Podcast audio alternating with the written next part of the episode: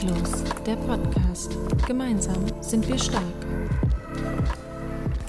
Hallo ihr Lieben und herzlich willkommen zu meiner allerersten Podcast-Folge. Yay! ähm, vorweg, seid bitte nicht zu streng mit mir. Ich muss mich in diese ganze Podcast-Welt noch reinarbeiten und mich damit so ein bisschen auseinandersetzen. Ich bin äh, noch nicht ganz so geübt in, in diesem ganzen Ding hier.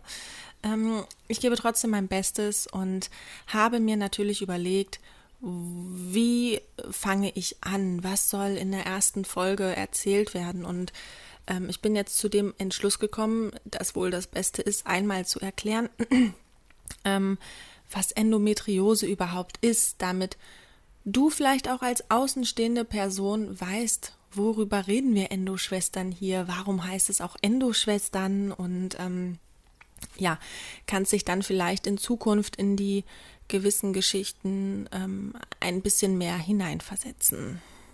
Was ist diese Endometriose? Endometriose ist eine chronische, jedoch oft gutartige Erkrankung im Endometrium oder vereinfacht gesagt bei der Gebärmutterschleimhaut, die man vor allem im Unterleibsbereich der Frau wiederfindet. Bei einer Endometriose-Erkrankung treten Zysten und Endometrioseherde auf, die sich der Gebärmutterschleimhaut ähneln vom Gewebe her. Und diese Endometrioseherde setzen sich an den Darm, die Eierstöcke und so weiter.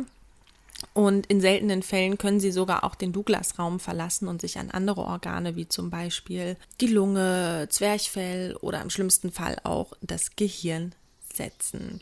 Diese kleinen, ähm, wie man auch so schön sagen kann, Gebärmütter können genau wie die große Gebärmutter in uns Frau drin in den gewissen Zyklen auch bluten und wachsen.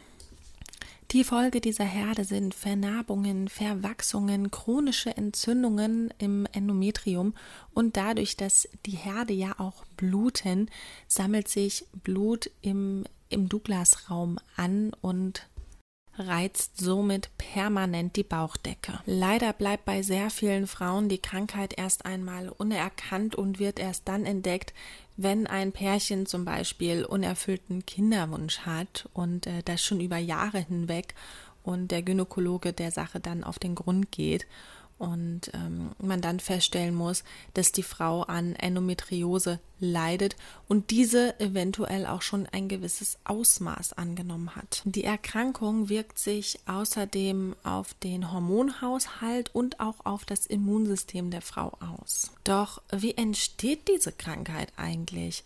Und genau das ist der Punkt.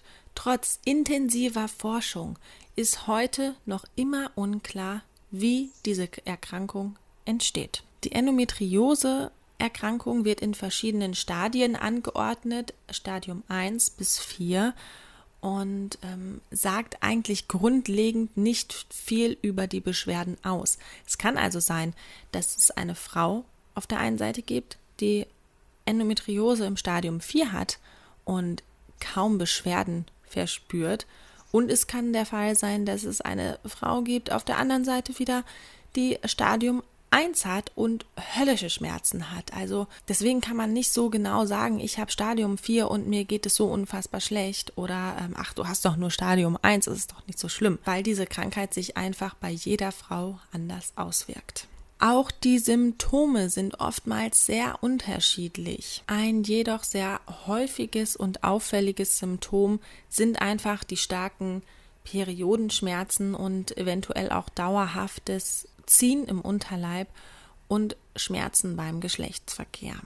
Die Behandlungen einer Endometriose-Therapie fallen oft auch sehr unterschiedlich aus, je nach Beschwerden und äh, je nach Gynäkologe auch, würde ich jetzt mal behaupten.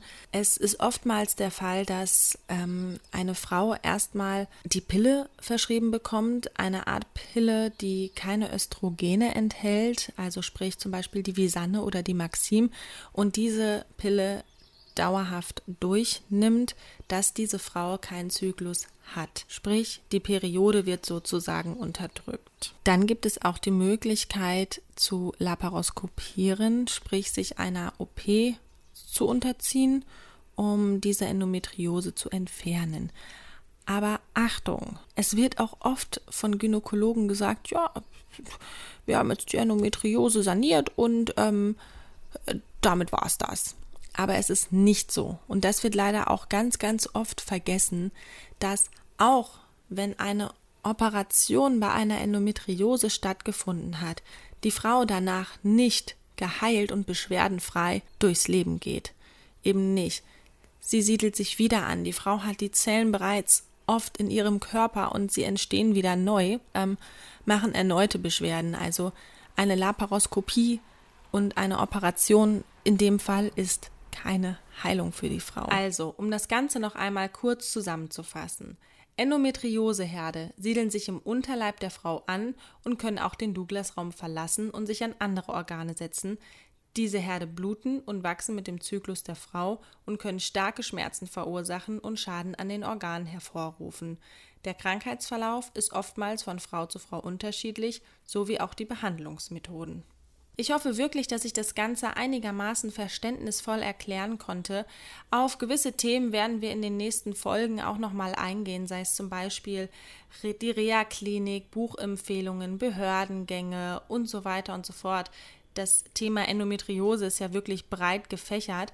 Aber jetzt freue ich mich erstmal auf die kommenden Folgen mit Geschichten von eurem Krankheitsverlauf. Und ähm, ja, würde sagen, dann hören wir uns dann wieder. Tschüss!